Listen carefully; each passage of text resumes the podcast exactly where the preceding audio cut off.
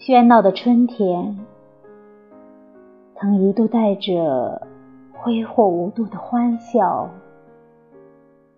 进入我的生活。它的时辰里，载满了眼前且逍遥的玫瑰。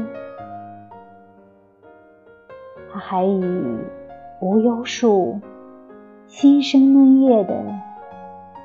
红彤彤的亲吻，使天空为之燃烧。如今，春天穿过冷冷清清的小巷，沿着寂静浓重的沉思的阴影，悄悄地溜进。孤独里来了，他静静地坐在我的阳台上，越过田野，凝眸遥望，